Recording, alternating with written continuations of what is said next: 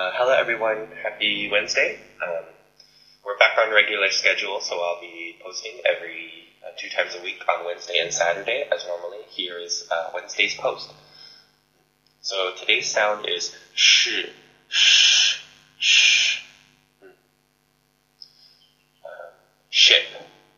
The boxes are being shipped by truck. Shipping by air is much faster than by ground. Sure. Are you sure that that's the right move?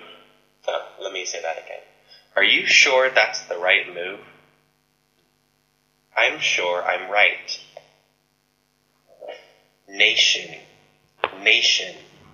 China is one of the world's largest nations. Japan is an island nation. Fish. Fish. She was happy that she caught a fish. Eating fish is very healthy. Show. Show. She showed me a photo. The doctor showed her the results. Shy. Shy. The shy boy hid behind his hands.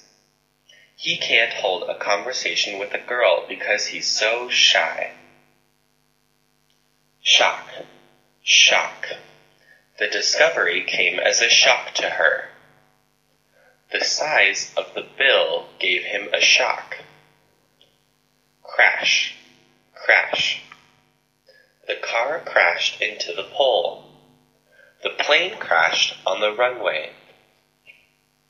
Exercise 2 Sentence Practice. Anna is feeling anxious. Do you have a tissue? Education is very important. He lives in Russia. I need to buy some sugar. Mark is a fashion designer.